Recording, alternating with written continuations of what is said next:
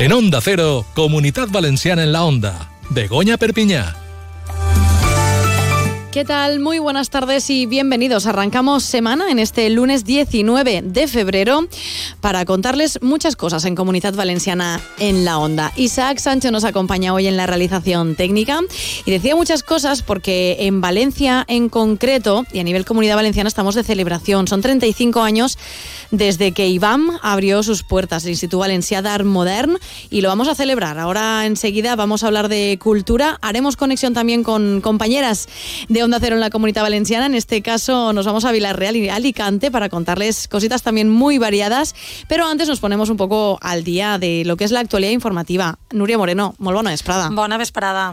I conta'ns què és notícia a aquestes hores, el que hem pogut recopilar fins ara i després ja contarem més, però... Estàvem molt pendents d'eixa reunió que tenia avui el president de la Generalitat, Carlos Mazón, amb la ministra i vicepresidenta Teresa Rivera, ministra per la transició ecològica, perquè eh, el motiu d'esta reunió era aquest anunci que va fer el Ministeri de la possibilitat de que a partir del mes de juny eh, pogueren transportar aigua fins a Catalunya des de la desaladora de Sagunt en cas de que esta regió veïna tinguera problemes eh, seriosos de, de sequera, com, com és ara, però en cas de que hi haguera una sequera extrema. Estava uh -huh. aquesta possibilitat, la Generalitat ja va dir que estaven disposats a col·laborar, tot i que eh, se garantiren eh, eixos nivells ecològics de la costa valenciana que no afectara. Eh, ese era el motiu principal de la reunió avui eh, entre Mazón i Rivera, però el president ja, ja havia pensat estos dies que anava a plantejar-li sobre la, anava a posar sobre la taula altres assumptes que preocupen a la comunitat valenciana i també al Consell, al govern valencià, com és, per exemple, el trasbassament Tajo Segura. I de, què podem traure de, de la compareixença del, de la ministra i del president? Doncs que el govern eh, va crear un grup de treball eh, en el que estaran Castella-La Manxa, Comunitat Valenciana, Andalusia i Múrcia per a parlar d'aquest trasbassament Tajo Segura. Són les comunitats implicades mm -hmm. eh, pel que fa a aquest trasbassament, però en un futur ha dit la ministra que podrien convidar també a, a Extremadura. Què, què és el que podem traure clar de tot això? Primer, que és una reunió que es convocarà previsiblement la setmana que ve i en la que, això sí, se van a estudiar i a revisar les regles d'explotació sobre aquest trasbassament. Això vol dir que se va analitzar com es trasbassa, què es trasbassa, però la ministra, la vicepresidenta, ja ha deixat clar que no es va a modificar ni pla hidrològic ni cabdals ecològics. Simplement eh, van a seure's a la taula uh -huh. per a, eh, vaig a cada territori, posar un poc la seva postura i tractar d'arribar a un acord. El president Mazón ha dit això, que toca revisar aquestes regles de l'aqueducte Tajo Segura i, si et sembla, anem a escoltar primer a la ministra, que ha confirmat això, que no es, farà, no es modificaran els plans hidrològics ni els cabals ecològics. Sí que vol escoltar l'opinió dels tècnics. Es donde yo creo que es importante escuchar los distintos, las distintas aproximaciones técnicos de todos, de todos los responsables. Pero insisto, no se trata ni de modificar el caudal ecológico ni de modificar los planes hidrológicos. Se trata de actualizar las reglas por las que se regula cuál es el volumen de agua que se trasvasa cada mes. El president Mazón eh, ha dit que vaja, que toca revisar aquestes regles de l'aqueducte Tajo Segura, que agraeix, ha dit, la bona sintonia i la predisposició del Ministeri i que confia en aquest diàleg, en què hi hagi un acord i, més important, ha dit el president, uh -huh. que es complisca. Exacte. Que acord, el més però... important dels acords és que després es complisquen. Que es complisquen. Mm. I imagine que també haurà hi hagut reaccions, no?, pel que fa a les eleccions gallegues. Sí, eh, eleccions tenen avui dilluns una indubtable, podem dir, lectura en clau nacional, però també territorial, i sí. per tant, en este cas, valenciana. El president de la Generalitat, Carlos Mazón, que és també, recordem, president del PP valencià, ha aplaudit, com no, eixa victòria del seu partit a, a Galícia, que revalida la majoria absoluta, però ha dit que amb això s'evita un procés a la, a la gallega que hauria estat liderat pels nacionalistes del BNG. Escoltem a Mazón.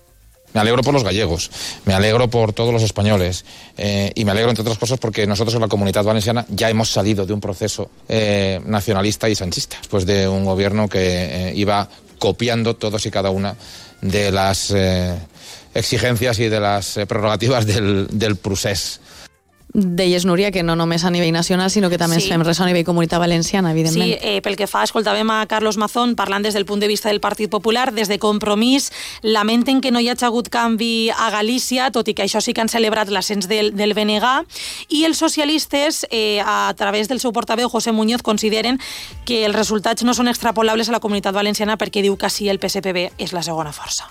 Lo que se produjo ayer en Galicia es el voto útil a un partido político que en este caso parece ser que podría haber sido el, bloque. Pero por eso digo que las extrapolaciones son odiosas. Aquí en la comunidad valenciana lo que ocurre es que la alternativa útil de gobierno a Amazon es el Partido Socialista. Tenemos 31 diputados, subimos 4 diputados en las últimas elecciones, subimos también en voto y nos separan exclusivamente 38.000 votos del Partido Popular para poder volver a gobernar. Val, eh, Begoña, pel que fa a successos, uh -huh. comentar que este migdia s'ha trobat en Alacant el cadàver d'una persona que estava en aigües de la dàrsena interior del port. Pel que sembla, segons una última hora, és que es tracta d'un home de 80 anys que hauria caigut de manera accidental en esta, en esta zona. Eh, ha sigut en el moll 8, on estan diversos restaurants i una gasolinera per a ús de les embarcacions i ràpidament s'ha donat avís als serveis d'emergència.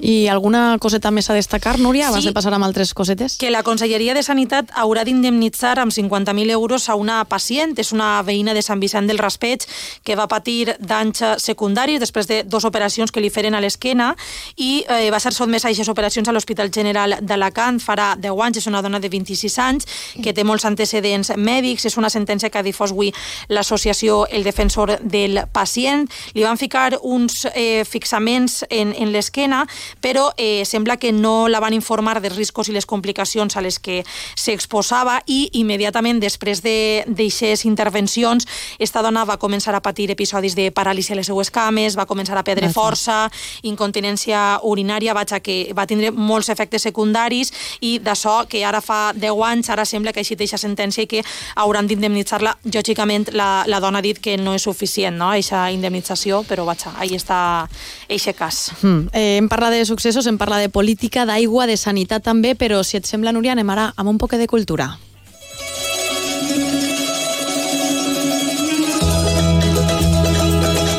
I, Núria, altre tema que podríem dir que és d'actualitat és que estem d'aniversari, en aquest cas Sí. l'IBAM. L'Ivam eh, té la mateixa edat que jo. Va na- 35 anyets. Va néixer el 1989. És, jo no ho sabia, eh? I m'ha sorprès, m'ha agradat Ho has descobert ara. Mhm. Doncs anem a fer una connexió, anem a parlar amb la directora adjunta de l'IBAM, amb Sònia Martínez, per a veure com està preparant-se pues, tota esta celebració, que és una efemèride que me, mereix ser contada. Muy buenas tardes, Sonia, ¿qué tal? ¿Cómo estás? Hola, buenas tardes. Bueno, enhorabuena y felicidades por esos 35 años en primer lugar. Me Imagino que contentos, ¿no? Bueno, pues muchas gracias. Sí, es un cumpleaños que nos afecta a todas las valencianas y, y bueno, hemos empezado con un fin de semana de apertura de puertas y la verdad es que sí, ha habido una respuesta muy positiva y estamos muy contentas. Podemos, dir, podemos decir que, que l'IBAM es eh, el buque insignia cultural de la comunidad valenciana, ¿no? Porque aparte, eh, en el conjunto del país es, es un referente, ¿no? Después de todos estos años, sobre todo. Sí, la verdad es que, eh, bueno, no somos muy de rankings ni muy de números, ¿no? Pero es verdad que estamos eh, ya en el séptimo puesto del listado del Observatorio de la Cultura y, y sí, el IBAM vuelve a ser un referente a nivel nacional y pensamos que también internacional cada vez más. Eh, Sonia, cuéntanos un poco los propósitos de- del museo, ¿no? Como Instituto Valencia de, bueno, del Valenciano de Arte Moderno, eh, ¿qué, qué propósitos tiene o qué ha venido teniendo? Bueno, pues nos parecía importante que en este año de celebración, ¿no? que en este año de, cumpleaños, todo el museo, digamos, como que pusiese en valor eh, su piedra angular, ¿no? que nosotras sino la colección. Entonces, por ejemplo, era importante, y así lo hemos hecho, ¿no? que en este, en este mes de febrero, si vienes al IBAM, si entras por la puerta del, del IBAM Centro Julio González, todo lo que puedes ver es colección del IBAM, pero también en IBAM Alcoy, ¿no? Entonces, bueno, ahora mismo, por ejemplo, eh, cualquiera de, de las visitantes puede ver en torno a 2.000 piezas de la colección del IBAM. Nos parecía que era mm, bueno, como un momento para, para mostrarlas a la vez, ¿no? Y además desde perspectivas muy diferentes, que van, por ejemplo, desde la exposición popular a la que acabamos de inaugurar, hacer paisaje, o Juana Francés en Alcoy, que, que esta semana será la última, bueno, la última oportunidad para visitarla. Eso desde luego era como uno de los pilares, ¿no? También estamos trabajando en hacer accesible la colección de manera onla- eh, de forma online, ¿no? Con un, mm, con un trabajo de catalogación riguroso. Es algo que está en proceso, pero que a lo largo de, de este año pues podremos también, eh, bueno, sacarlo a la luz O, bueno, por ejemplo, también desde el Centro de Documentación se ha trabajado en la digitalización y también accesibilidad ¿no? de, de algunos fondos. Y entonces, bueno, sobre todo esa es una línea, ¿no? Y luego también cómo, cómo hacer que el IBAM sea un espacio que nos habla a todas, ¿no? Entonces, bueno, pues desde programas de investigación y internacionales en, en colaboración con las universidades públicas de la ciudad, pasando por grupos residentes, ¿no? Ahora mismo hay un grupo de residentes de de pequeños y pequeñas, de semiadolescentes de entre 8 y 11 años, a la vez que un grupo de seniors mayores de 60, a la vez que el programa Articulación, a la vez que un programa de apoyo a la creación joven, arte y contexto. Entonces, toda esa manera también de apropiación del espacio, ¿no? de, de llevarlo un poco más lejos de lo que podría ser el museo hoy, es fundamental a la vez que, por supuesto, pues todas las acciones, no conferencias, talleres familiares, ¿no? que, que, dialogan con las exposiciones. Pero bueno, como estas dos velocidades, ¿no? Este, este hablar para gente que, que viene del mundo del arte, que está trabajando desde la investigación o que son artistas, pero también a personas que no habían sido interpeladas, ¿no? Eh, tradicionalmente para entrar en el museo, ¿no? El programa Poliglotía, por ejemplo, trabaja desde ahí, ¿no? Desde otras vecinas y vecinos de, de la ciudad que nunca habían cruzado ese umbral, ¿no? Mm. Y bueno, básicamente es un poco, es el objetivo, ¿no? De, del IBAM hoy es que sea un espacio plural, abierto, en el que tenga cabida desde un investigador a un bebé, pasando por una vecina o o alguien que desde otro lugar de la geografía no pueda conectarse a, la red y entrar en la web del IBAM y, saber qué está pasando, ¿no? O, disfrutar de una conferencia porque está subida online. Sonia, has hablado de la investigación. Eh, quizás sea una de las actividades menos conocidas, ¿no? Eh, del museo. Pues sí, sí, sí, puede ser, claro. Nosotros entendemos que la investigación, eh, por ejemplo, la, la, exposición que hay ahora eh, de Julio González, llevada a cabo por Juan José La Huerta, ha puesto sobre la mesa y hecho una investigación profunda sobre la figura de Julio González, dando otra mirada sobre, sobre él que no había estado. El catálogo está a punto de salir, es un libro eh, con una investigación bastante profunda y extensa. Eso es una línea de investigación. Todo lo que os estábamos contando también sobre los archivos es otra, pero por ejemplo, Articulaciones, este programa internacional de estudios, ¿no? En el que vamos invitando a, a, personas que nos ayudan a entender la complejidad del presente y que a la vez hay un grupo de participantes, ¿no? Que desde ahí están haciendo sus, sus propuestas. También es una de las líneas de, de investigación bueno, a la par que muchas, que, que muchas exposiciones, ¿no? Pero cómo va quedando todo eso, cómo todo eso, además de la exposición, que es algo que tiene un marco temporal, se eh, queda luego en un libro de investigación, con textos de investigación, ¿no? Toda la línea editorial del museo también le hemos dado o estamos intentando darle un, un, fuerte empuje, ¿no? Para que podamos, bueno, tener algo, ¿no? Donde volver y revisitar y estudiar y leer y compartir. Y con estas líneas, eh, eh, Sonia, em, siendo este espacio plural, abierto, eh, con tanta amplitud de ámbitos, digamos, ¿podríamos hablar de una ampliación mm, de lo que es el museo, de los espacios? Bueno, pues eh, la verdad es que sería necesario por una parte una ampliación, pero es verdad que hemos puesto todo el esfuerzo ahora mismo en que esta sede, que como sabemos cumple 35 años, pues pueda ser, eh, bueno, pues sostenida. Necesitaba también darle darle una mano de mantenimiento y bueno, ya hemos estado sobre todo trabajando en eso, en que la sede principal pues bueno, el, eh, el espacio de entrada se ha convertido en una plaza pública, estamos acabando las obras de bueno de reacondicionamiento de la muralla y en fin hemos estado como empujando como toda una serie de, mejoras necesarias eh, en esta sede y lo de la ampliación pues bueno es algo que está sobre la mesa pero que bueno al menos desde el IBAM vamos paso a paso ¿Hay conversaciones con el ayuntamiento, con la Generalitat en, en base a esto o, o, simplemente está ahí sobre la mesa y de momento no, no hay ningún no hay ninguna novedad?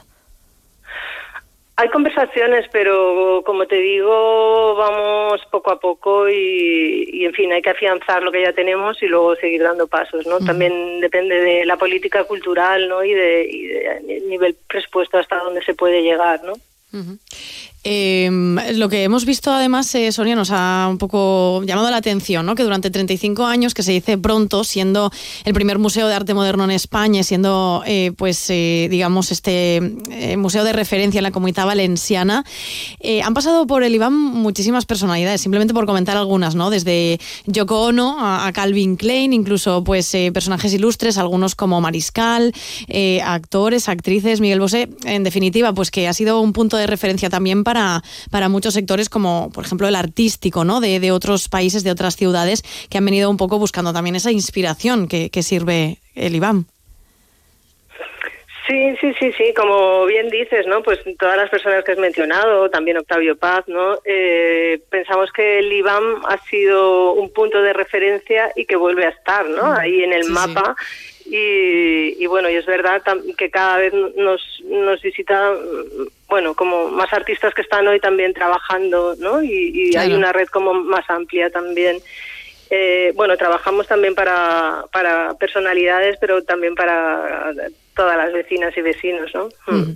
Pues eh, lo dicho, Sonia, muchísimas gracias. Enhorabuena por esos 35 años y por muchos más. Muchas gracias. gracias a tú. Sí, venga. Eh, companya Núria, eh, jo crec que mereix una visita, no? Sí, anava, anava a dir-te, o anava a dir-te que quan quedem per anar a l'IBAM. Sí, sí, nosaltres som de, de fer estos plans també, eh? d'anar sí, sí, de tant sí, en tant fent el recorregut per, per València, tot i que ja hem anat i hem reanat. Sí, sí, sí. Però aquestes exposicions que ens contava Sònia són de lo més interessants que mereix una visita, no? Aprofitant que és el Clar 35 sí. aniversari. I si hi ha oients que ens estan escoltant que no ho han fet, que s'ho anoten en l'agenda de cosetes pendents. Ahí està. Gràcies, Núria. Fins ara. Fins ara.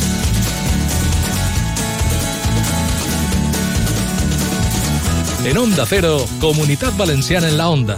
Begoña Perpiñá.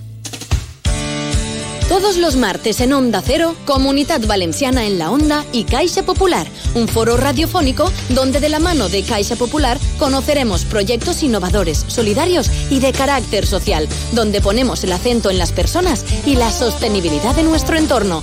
Todos los martes en Onda Cero, a partir de las dos y media, Comunidad Valenciana en la Onda y Caixa Popular.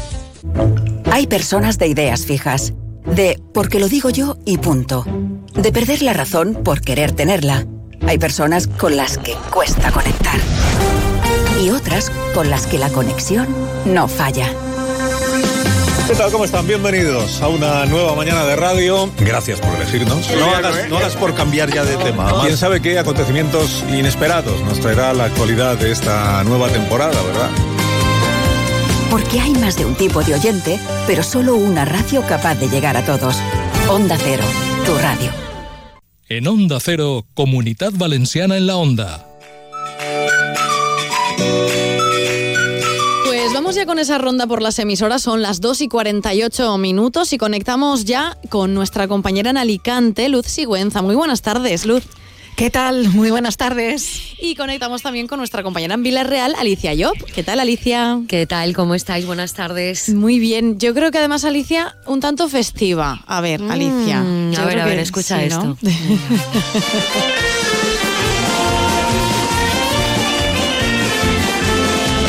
voy detrás ya de la charanga, no sé, vosotras sí. si os gusta. No, sí, sí, me encanta. O sea, te estoy imaginando, ¿eh? Ahí con la charanga. Sí, sí, total. Ahí, bailando. He conectado con vosotras además para contarme cosas muy diferentes, porque eh, Luz, ahora contaremos contigo esos 15 años del Museo de Aguas de Alicante. Habéis hecho especiales de allí, vosotros. Hemos tenido un programa muy interesante que queremos contaros a todos los oyentes. Y enseguida lo hacemos porque ya que estamos en ambiente festivo, que mm. Alicia ha llegado con la charanga a cuestas, vamos a hablar de las celebraciones en la Comunidad Valenciana que muchas veces, o sea, ya no, o sea, tenemos muchas fiestas, pero a veces nos las inventamos también, Alicia. Sí, sí, sí, como es el... bueno, yo creo que lo conocerán los oyentes, eh, pues, sean del pueblo que sean o el pueblo de al lado o el que conoce a alguien que haya ido se llaman el Midjain Fester. Vamos a ver. ¿Qué es esto del Midjain Fester que me comentan que se ha celebrado mucho en la provincia de Valencia? Bueno, pues aquí en la provincia de Castellón se suma a esta fiesta. Sirve básicamente para recordar que han pasado seis meses desde la celebración de las fiestas. Aquí ocurre una cosa. seis meses para la Exactamente, a mitad del asunto. Bueno, aquí ocurre una cosa y es que eh, la mayoría de los pueblos tienen dos fiestas patronales y se diferencian pues en tres o cuatro meses.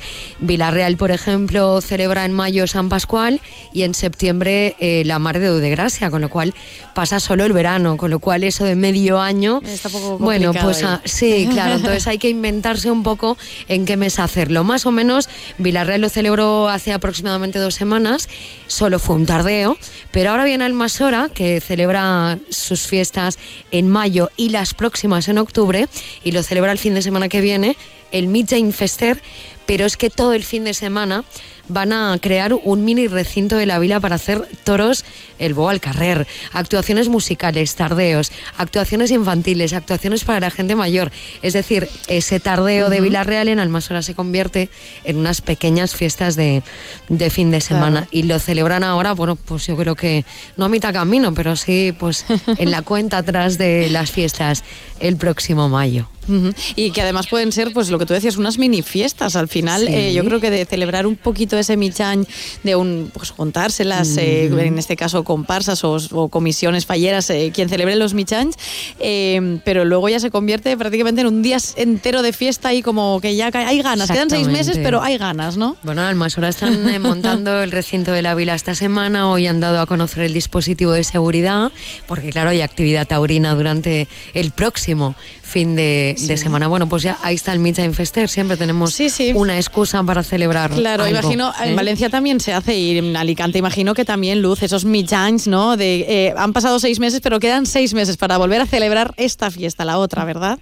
Yo creo que todo el mundo está pendiente, ¿verdad? De ese tiempo que falta para los que participan en las diferentes fiestas, están todos deseando que llegue el momento álgido, ¿no? Totalmente. Y algo que hacemos, y lo hacemos muy bien también, además de inventarnos fiestas cuando no las tenemos, ya de por sí, es celebrarlo comiendo. Em, y no es que tenga que ver con ninguna fiesta en concreto, pero Alicia, eh, llegan los fadrinets. Eh, ¿Qué invento es este? Me ha encantado bueno, el nombre. Eso de, sí, es fadrinets. Bueno, aquí en Castellón está el Fadri, que es uno de los, bueno, pues de los eh, mm, edificaciones arquitectónicas más importantes y que representa la ciudad de Castellón, la capital de la plana. Y es que en dos semanas Castellón va a celebrar su tradicional Madalena, que aquí estamos todo el mundo ya con ganas de que llegue la fiesta y todo lo que comporta. Bueno, vamos a hablar de la parte de la alimentación. Hay un postre que se llama Fadrinet y este postre, eh, bueno, pues lo realizan todas aquellas eh, panaderías, eh, pastelerías que pertenecen al Gremi de Forners de Castelló. y este próximo sábado, ¿qué van a hacer estas panaderías?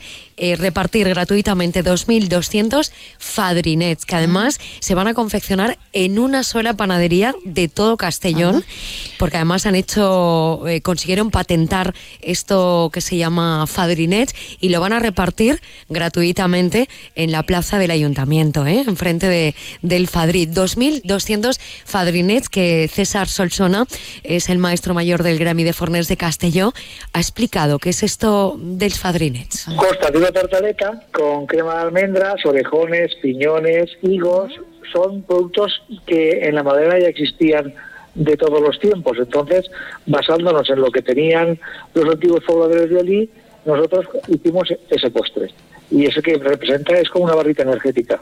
Es como lo, que representa al Castellón. Oye, la barrita. Me encanta. bueno. Sí, sí, de los días. Y a esta hora, ¿eh, compañeras?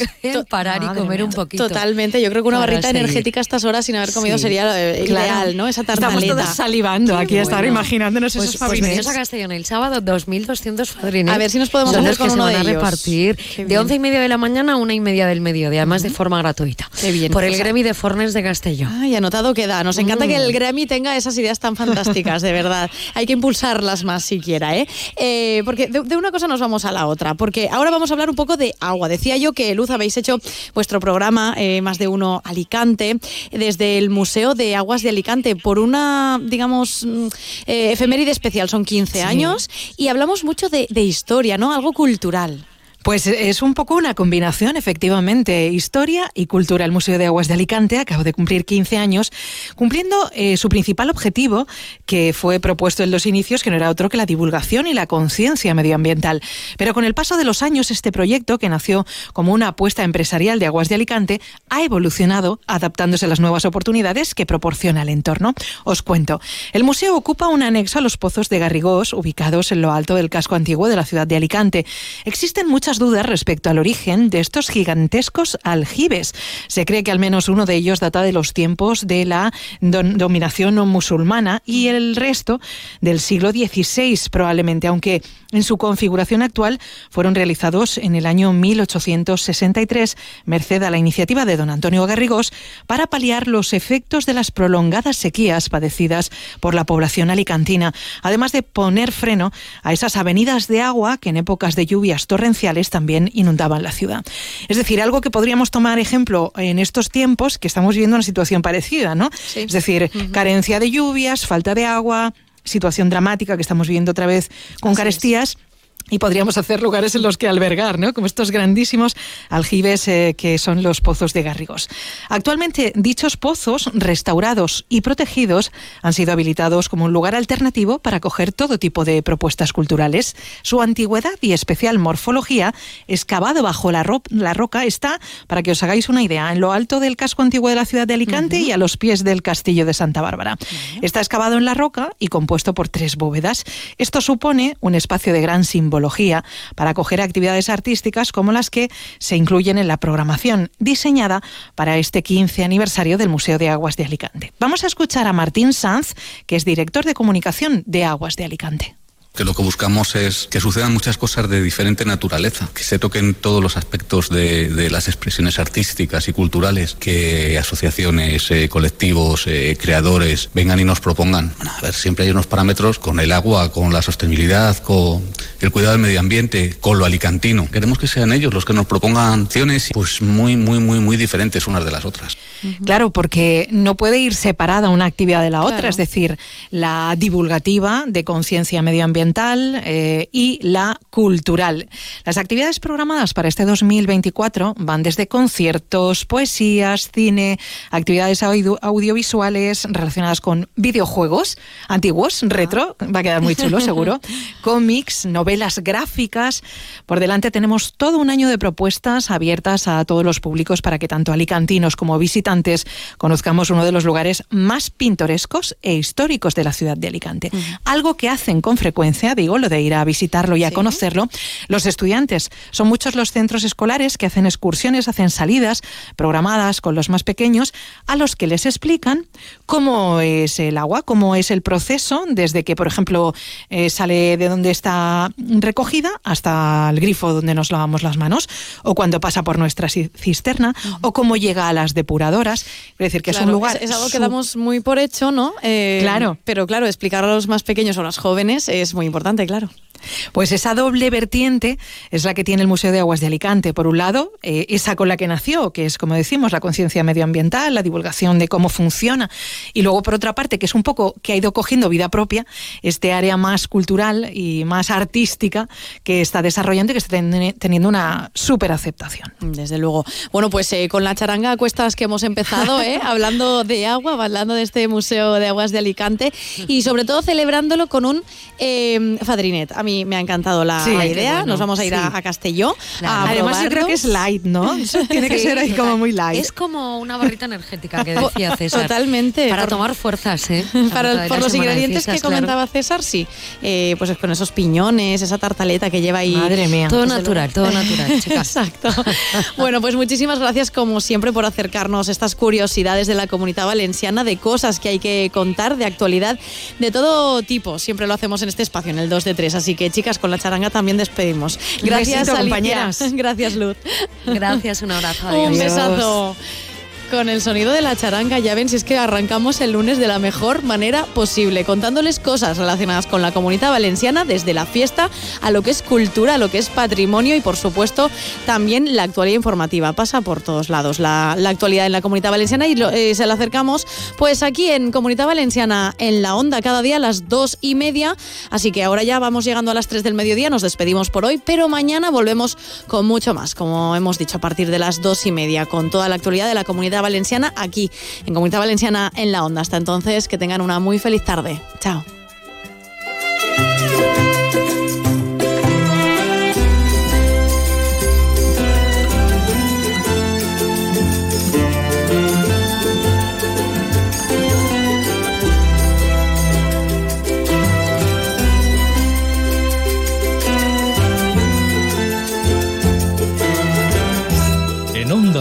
Comunidad Valenciana en la Onda.